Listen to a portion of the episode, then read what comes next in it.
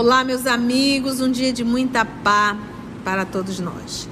Hoje, exatamente 28 de outubro de 2022, estamos nós reunidos para estudarmos a obra O Livro dos Médios, de Allan Kardec. Nós estamos na segunda parte, capítulo 23, intitulado Obsessão. E hoje nós vamos estudar o item 251 Vamos envolver a nossa irmã Aramita para fazer a nossa prece de gratidão. Graças te damos, Senhor da vida, pela oportunidade do encontro e do estudo, pela oportunidade de aprendermos que a vida aqui é uma sucessão de outras vidas e será uma sucessão do futuro. Ajuda-nos a compreendermos para a nossa transformação moral para melhorarmos o nosso caminhar, para chegarmos mais rápido até Ti. Porque hoje sabemos que nós somos os espíritos rebeldes, os que preferiram a retaguarda, os que escolheram o mal, os que permaneceram no mal. Ajuda-nos, Senhor, para que possamos melhorar os nossos caminhos, os nossos comportamentos, os nossos pensamentos, as nossas atitudes e ajuda-nos principalmente a ficarmos contigo, porque tu estás conosco hoje e sempre, que assim seja. Então vamos lá. Nós, estudando o livro dos médios, nós temos uma pergunta, né, Aramita? Sim. Uma pergunta que foi feita no nosso canal no YouTube e achamos por bem responder aqui. E você que está acompanhando, caso ainda fique alguma dúvida em relação ao nosso estudo, você pode colocar aí que a família OS já se reúne e a gente responde. Se a gente não responder direto aí, a gente pode responder aqui também ao vivo, tá bom? Vamos ver a pergunta. A pergunta é da Juliana Patuso. Beijo, Juliana. E ela diz: Boa noite. Gostaria muito que a Conceição falasse sobre um assunto, pintura mediúnica. Existe uma médium que vai em casas espíritas como um grande evento e cobra pelos quadros, que fala que o dinheiro é para duas obras de caridade. Alguns chegam a ser cobrados 900 reais. Pelo que estudei até agora, não podemos cobrar por nada que, se, que seja por mediunidade. Por favor, fale sobre isso. Estou com muitas dúvidas. Olha, a gente não vai julgar é, a atitude, tá bom? Mas vamos, vamos apenas refletir aqui. A faculdade mediúnica, ela deve, na verdade, tudo que se refere à divindade, dai de graça o que de graça recebeste. Então, eu posso fazer mil palestras sem absolutamente receber um vitem, nenhum real porque eu recebi de graça e de graça eu devo dar. A faculdade mediúnica, ela também é gratuita. Então, eu devo exercer a faculdade sem cobrar para fazer qualquer espetáculo. Se nós pegarmos a psicografia de Francisco Cândido Xavier, ele psicografava as obras. Esse texto era enviado para a federação, nas primeiras, né, para a Federação Espírita Brasileira. Ali era editado, era publicado e era vendido.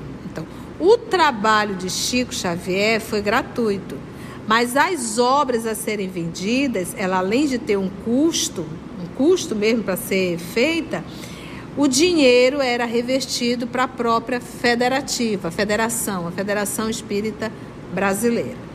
Então, é, se a irmã realiza esse trabalho gratuitamente e se esses quadros ah, algumas pessoas compram e se esse dinheiro está sendo revertido verdadeiramente para auxiliar aos necessitados ou a própria instituição que abre as portas, maravilha, não tem problema nenhum. Agora, se a média estiver se beneficiando, aí ela vai estar se comprometendo. Então, não é o fato dela estar ela, vender a faculdade mediúnica, seria ela estar se beneficiando financeiramente disso. Se isso não está acontecendo, então não há absolutamente nenhum problema. Desde que, desde que esse dinheiro esteja sendo revestido para o serviço assistencial. Ok? Então vamos entrar na questão 251. Ainda obsessão. Um dos temas com maior necessidade de nós estudarmos para estarmos muito atentos. Muito atentos no nosso mundo íntimo. A subjugação, diz o professor, a subjugação corpórea tira muitas vezes do obsidiado a energia necessária para dominar o espírito mal. Então, se o paciente, vamos chamar assim, o irmão que está sob o jugo de um espírito perverso, no processo de subjugação, ou seja, ele não tem, ele chama que a subjugação corpórea é aquele movimento que a pessoa simplesmente está andando e sente uma vontade terrível, ela não consegue controlar de se ajoelhar, de pular, de repente se jogar no chão, de rasgar a própria roupa. Isso é um processo de uma subjugação corpórea, em que ele perde o controle total do corpo. Essa pessoa, como ele bem diz aqui, ó, muitas vezes desobsidiado, a energia necessária para dominar o espírito mal. Ele não tem o obsidiado. Oi? É, porque tu leste assim, muitas vezes obsidiado a energia, tira a energia. Tira, é, é, exatamente. Então ele tira a energia que o obsidiado não tem ação, ele não tem como reagir ou como agir sobre essa influência desse espírito perverso. Aí é que ele diz: é por isso que se torna necessária a intervenção de outra pessoa, porque a pessoa está numa condição de subjugação, ela não tem como, como agir, né? Que atue pelo magnetismo ou pela força da sua própria vontade, essa segunda pessoa que vai auxiliar. Em falta do concurso do obsidiado, essa pessoa deve ter predomínio sobre o espírito.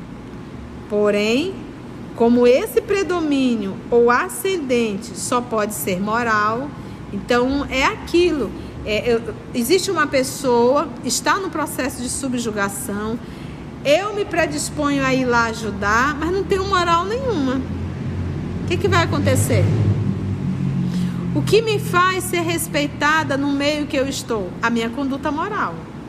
Então, se a gente vamos pegar o nosso querido Chico, por que, que Chico era tão respeitado? Porque a conduta moral dele era impecável.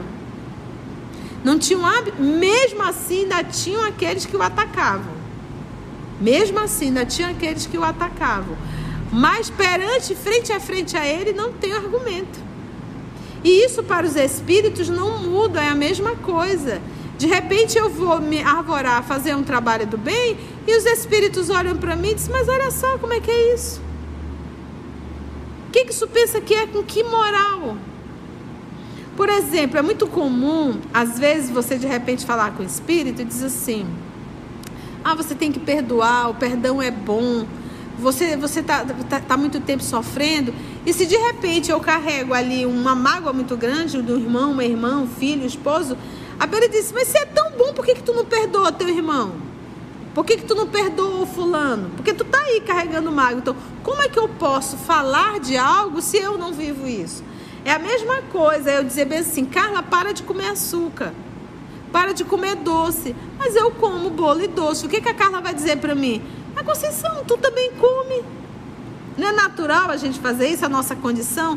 Por mais que a minha fala seja para o bem da Carla, eu não vejo, a Carla não vê isso como um bem. Ela vê, na verdade, tipo assim, com que moral tu vem me falar se tu come mais doce do que eu?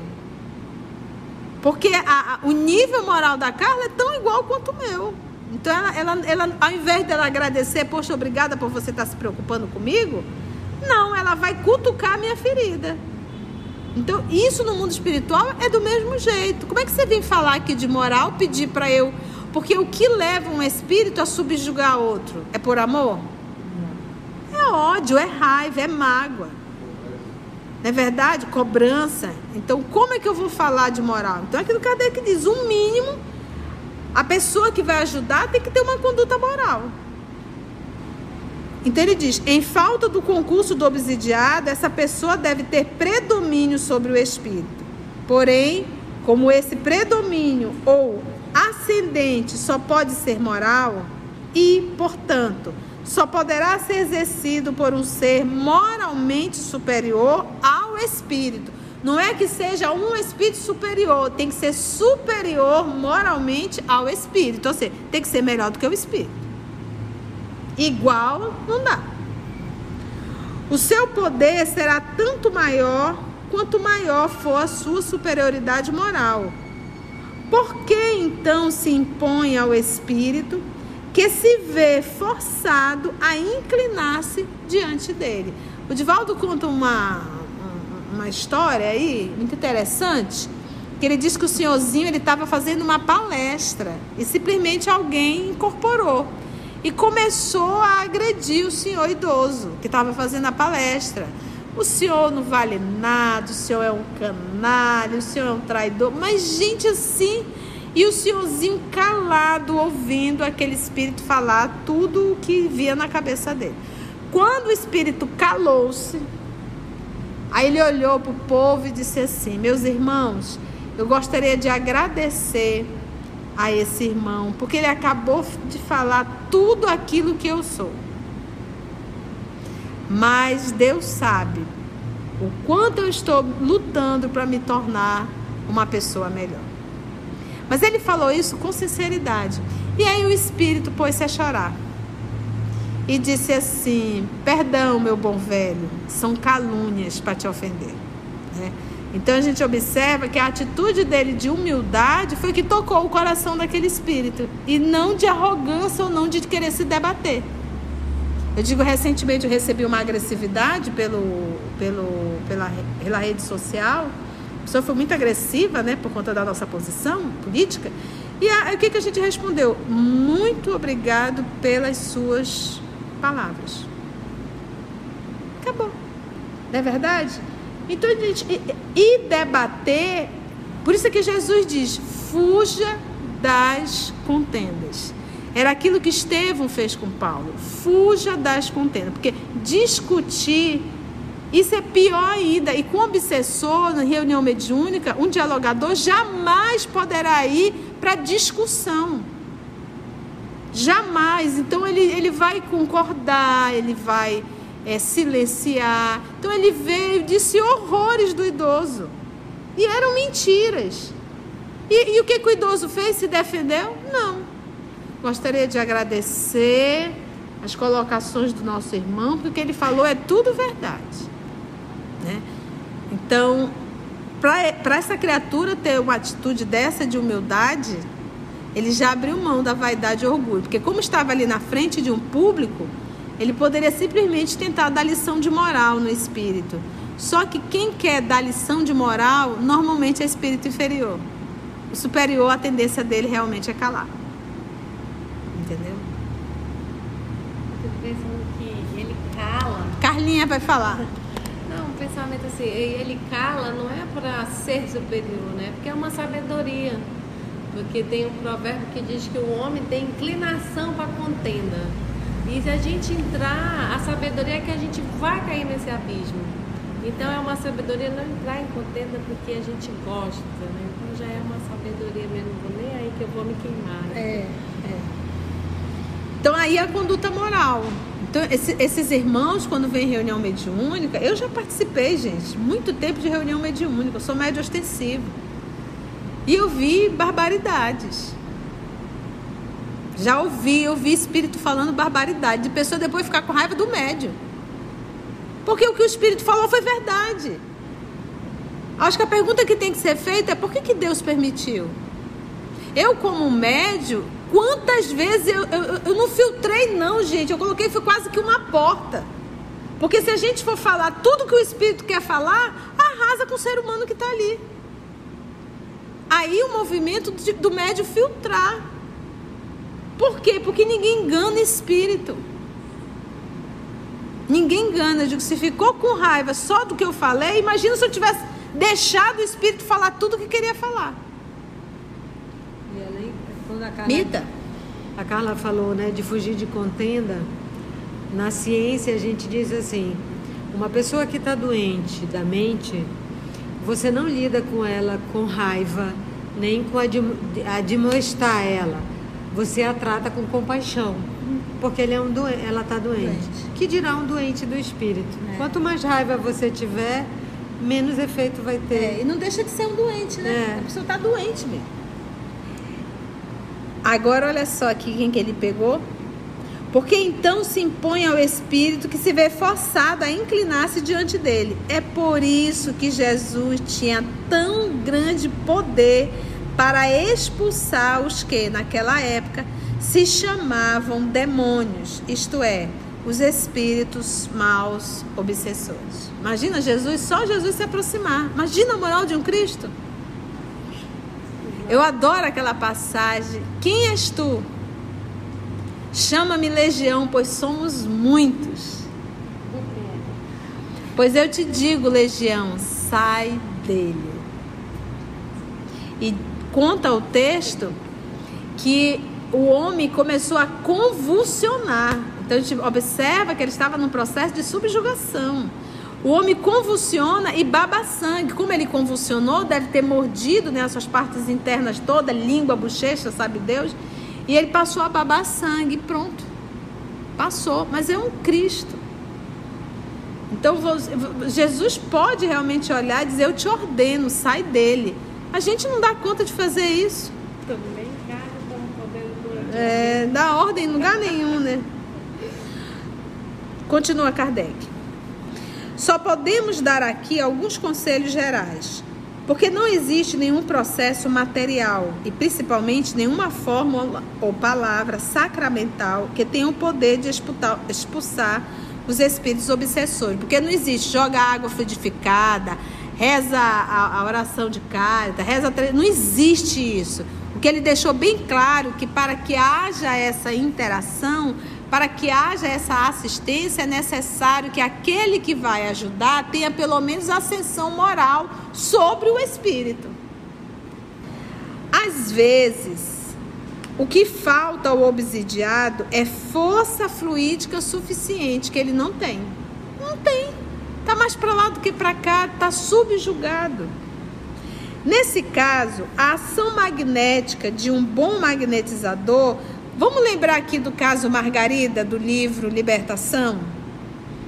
Vocês lembram como ela estava desnutrida, vamos chamar assim, de forma magnética, como ela estava sem energia fluídica?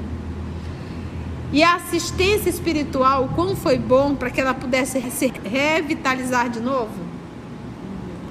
A ação magnética de um bom magnetizador lhe pode ser de grande utilidade. Contudo, é sempre conveniente procurar, por um médio de confiança, os conselhos de um espírito superior ou do seu anjo da guarda. Vamos dizer, mas tia, como é que eu posso fazer isso? Até no diálogo fraterno.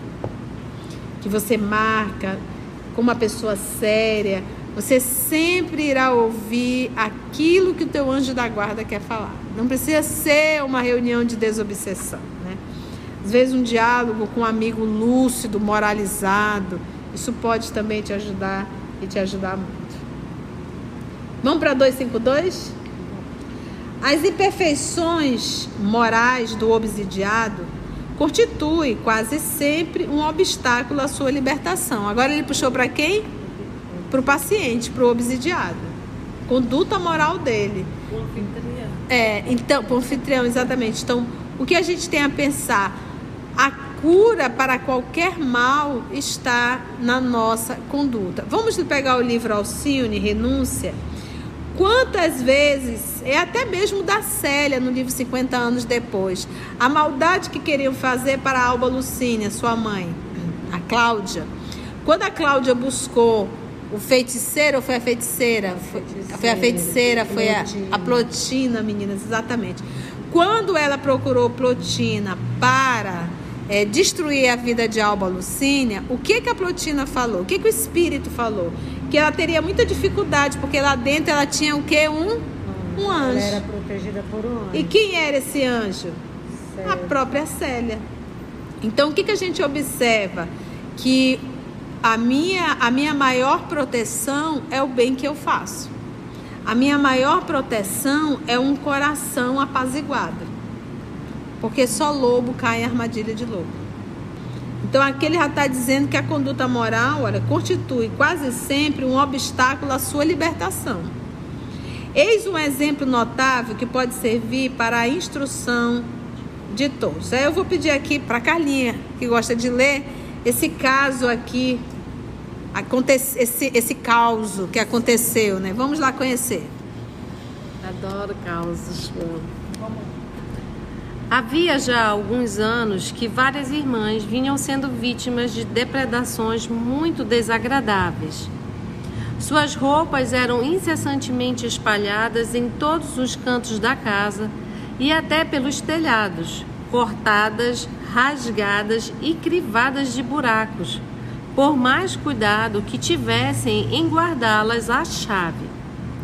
Essas senhoras vivendo numa pequena localidade do interior, nunca tinha ouvido falar de espiritismo. A primeira ideia que lhes ocorreu foi, naturalmente, a que estavam sendo alvo de brincalhões de mau gosto. Porém, a persistência e as precauções que tomavam afastaram delas essa ideia. Só muito tempo depois, por meio de algumas indicações, acharam que deviam procurar-nos para saberem a causa de tais transtornos e, se possível, os remédios para dar-lhes um fim. Sobre a causa não havia dúvidas. Quanto ao remédio, era mais difícil. O espírito que se manifestava por semelhantes atos era evidentemente malfazejo. Ao ser evocado, mostrou-se de grande perversidade e inacessível a qualquer sentimento bom. A prece, no entanto, pareceu exercer sobre ele uma influência salutar. Mas, após algum tempo de interrupção, recomeçaram as depredações.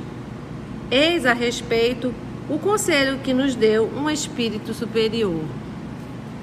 Então, o que, que acontecia aí, Carlinha? As roupas delas eram espalhadas, mesmo que elas trancassem nos guarda-roupas, as roupas eram espalhadas, rasgadas, jogadas por todos os lados. Crivadas de buraco. Crivadas de buraco. Imagina se aquela roupa novinha, cara, que você parcelou em 10 vezes, está lá guardado dentro do seu guarda-roupa. Né, né? Puxa vida, de repente tudo rasgado, tudo furado. Agora olha que interessante. Quando Kardec o envolveu em prece, deu uma tranquilizada. Mas uma vez que pararam a ação da, da oração, voltou realmente a atacar. E aí, é, Kardec chamou um espírito superior para perguntar sobre esse irmão. Vamos lá saber? Eis a respeito o conselho que nos deu um espírito superior. Abre aspas. O que essas senhoras têm de melhor a fazer é orar aos espíritos seus protetores para que não as abandone. Então, primeiro, por que, que o espírito protetor se afastaram delas? Não lhes posso dar nenhum conselho melhor do que lhes dizer que desçam ao fundo de suas consciências para se confessarem a si mesmas, examinando se sempre praticaram o amor ao próximo e a caridade.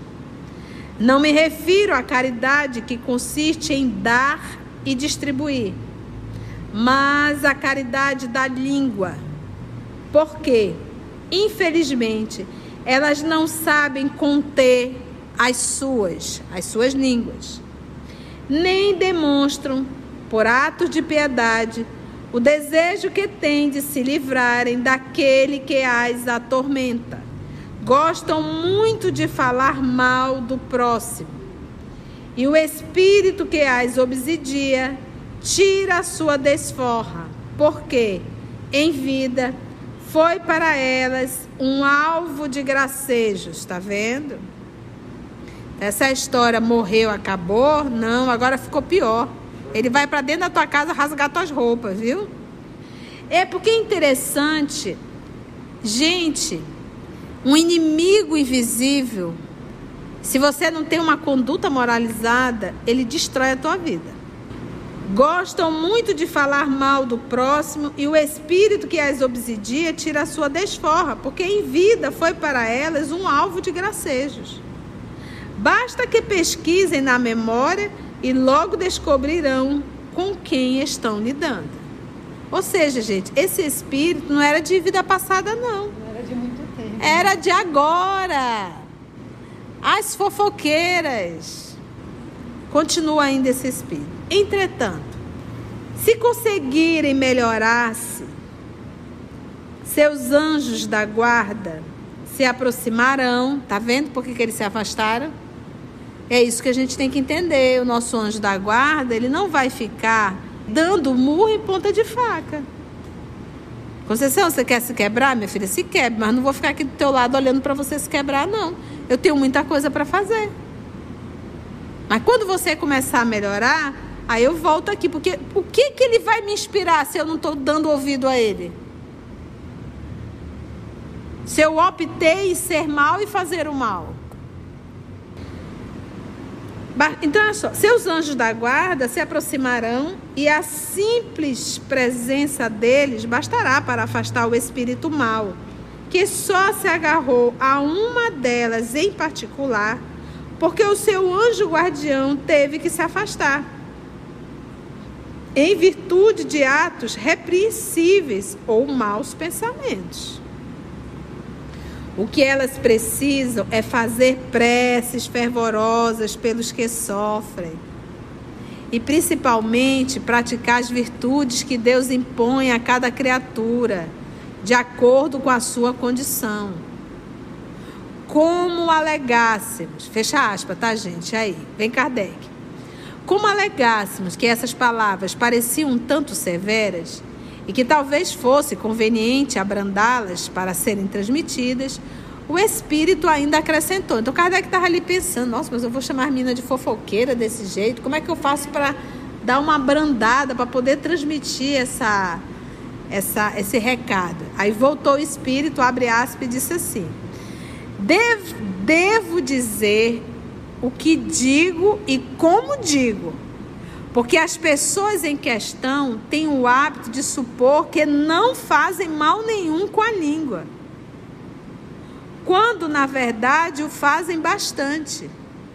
É por isso que precisamos ferir-lhes o espírito, de modo que lhes sirva de advertência séria. Ou seja, não é com caridade, não, é com caridade séria. É aquele puxão mesmo de orelha, tem que sacudir. Fofoqueiras mesmo. De tudo quanto foi dito acima, tiramos um ensinamento de grande importância, diz o professor Allan Kardec. Qual foi o ensinamento? O de que as imperfeições morais dão ensejo à ação dos espíritos obsessores. São eles que dão a oportunidade então, às vezes, as pessoas ficam assim muito temerosas. Ah, eu estou com medo da ação do Espírito. Ah, eu estou com medo se alguém fez uma magia negra. Aqui já está o ponto primordial, o antídoto para qualquer influência: conduta moral. E ele diz aqui, aqui em cima, ele diz que não precisa ser acima, é de acordo com a sua condição. Não é fazer o que está além do que tu podes, é o que está ao teu alcance. Porque em verdade, a Bíblia está dizendo, é o que está ao teu alcance. Todas as lições que o nosso Senhor Jesus nos trouxe estão em nosso alcance. Todas. Ele não ia trazer nenhuma lição que seria impossível de nós realizarmos. Não, não, não, a lição que ele trouxe é a lição primária para o nosso desenvolvimento moral. E é tão simples, né? Amai-vos uns aos outros como eu vos tenho amado. Só isso, Senhor, só isso, nada mais. Sim, então, de tudo quanto foi dito acima, tiramos um ensinamento de grande importância: o de que as imperfeições morais dão ensejo à ação dos espíritos obsessores e que o meio mais seguro de nos livrarmos deles é atrair os bons pela prática do bem. Sem dúvida, Os espíritos bons têm mais poder do que os maus, e basta a vontade deles para afastar estes últimos.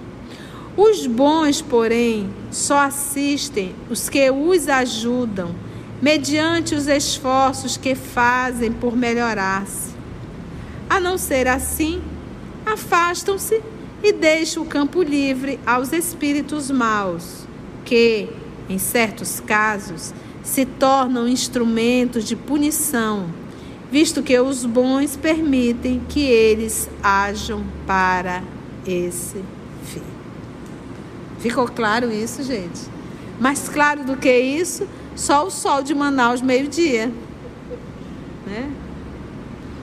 Vamos entrar na 253? Não se deve, todavia, atribuir à ação direta dos espíritos todos os aborrecimentos que se possam experimentar, os quais, não raramente, resultam da incura ou da imprevidência. Então, também não posso achar que tudo é os espíritos obsessores. Certo dia, um lavrador nos escreveu que nos últimos 12 anos lhe vinha acontecendo toda sorte de infelicidade relativamente aos seus animais. Ora, eram as vacas que morriam ou deixavam de dar leite. Ora, eram os cavalos, os carneiros, os porcos que sucumbiam. Fez muitas novenas, que em nada remediaram o mal. Do mesmo modo que nada obteve com as missas que mandou celebrar, nem com os exorcismos que mandou praticar. Convenceu-se então de que haviam enfeitiçado os seus animais, conforme crença supersticiosa que corria no campo. Supondo-nos provavelmente dotado de um poder de exorcizar maior que o do padre da sua aldeia, pediu o nosso parecer. Eis a resposta que obtivemos. Então, o professor Allan Kardec evocou o espírito e vamos saber o que estava acontecendo lá no sítio desse senhor. Não deu certo lá na igreja dele, né? É, não deu. Ele tentou, ele, ele atirou para todos os lados, né? Ele tentou todos os pontos. Alguma mudança, né? Hoje o povo se fica agoniado, vai na igreja tal, na igreja tal, na igreja tal, no centro espírita tal, vai no terreiro de umbanda, vai atirando para tudo que é lado, né? Entre aspas aí.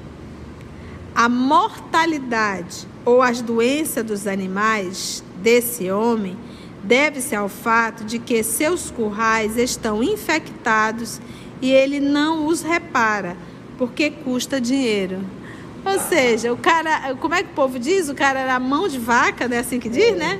O cidadão era mão de vaca, queria obter os lucros da fazenda, mas não queria gastar, porque para você manter limpo exige trabalho e dinheiro. E estava ali contaminado. Então, um animal ia, tadinho, sendo contaminado e indo ali a óbito, né? O Haroldo falou uma palestra engraçada. Que Carlinha? O Haroldo falou numa palestra bem engraçada que assim, o espírita tem mania de dizer é meu karma, é meu karma. Aí o cara não paga boleto, quando chega a cobrança, ah, eu tenho karma com cobrança. É onde eu vou me cobra. Não cuida do carro, o carro dá prega, eu tenho karma com o carro. E assim o Kardec dá esse exemplo. É, exatamente. E ele diz que isso não é raro, ou seja, a incúria e a imprevidência é o que na maioria das vezes nos ocorre. Verdade, verdade. Não é bom gente estudar? Que gostoso, né? A gente vai ali refletindo, vai ponderando. Kardec vem traz a responsabilidade pra gente, como diz, joga as bolas, a bola no nosso peito, né? Vai lá, faz o gol está contigo, a responsabilidade é tua. Então a gente observa que todas as lições do nosso Senhor Jesus, todas são justamente para que tenhamos vida e vida em abundância. Antes de orarmos em agradecimento, vamos ouvir algumas considerações da tia que destacamos neste estudo para a reflexão dos ensinamentos. Vamos aos destaques da tia? Então, para essa criatura ter uma atitude dessa de humildade, ele já abriu mão da vaidade e orgulho, porque como estava ali na frente de um público, ele poderia simplesmente tentar dar lição de moral no espírito. Só que quem quer dar lição de moral, normalmente é espírito inferior. O superior, a tendência dele realmente é calar. Então, o que, que a gente observa? Que a minha, a minha maior proteção é o bem que eu faço. A minha maior proteção é um coração apaziguado, porque só lobo cai em armadilha de lobo. É isso que a gente tem que entender. O nosso anjo da guarda, ele não vai ficar dando murro em ponta de faca. Conceição, você quer se quebrar, minha filha? Se quebre, mas não vou ficar aqui do teu lado olhando para você se quebrar, não. Eu tenho muita coisa para fazer. Mas quando você começar a melhorar, Aí eu volto aqui, porque o que, que ele vai me inspirar se eu não estou dando ouvido a ele? Se eu optei em ser mal e fazer o mal? Todas as lições que o nosso Senhor Jesus nos trouxe estão em nosso alcance. Todas. Ele não ia trazer nenhuma lição que seria impossível de nós realizarmos. Não, a lição que ele trouxe é a lição primária para o nosso desenvolvimento moral. E é tão simples, né? Amai-vos uns aos outros como eu vos tenho amado. Só isso, Senhor, só isso, nada mais. Assim, concluindo o nosso estudo de hoje e agradecendo o nosso Mestre Jesus por mais este momento de aprendizado, vamos orar? Então, assim, agradecemos a Deus, nosso Pai aos amigos espirituais, aos amigos encarnados aqui presentes que vibram por esse nosso trabalho. E se Deus nos permitir, o nosso próximo encontro iremos finalizar esse capítulo obsessão entrando no item 254, aonde nós teremos perguntas e respostas. Muito gostoso esse finalzinho. Que Deus, nosso Pai, possa nos abençoar a todos. Que assim seja.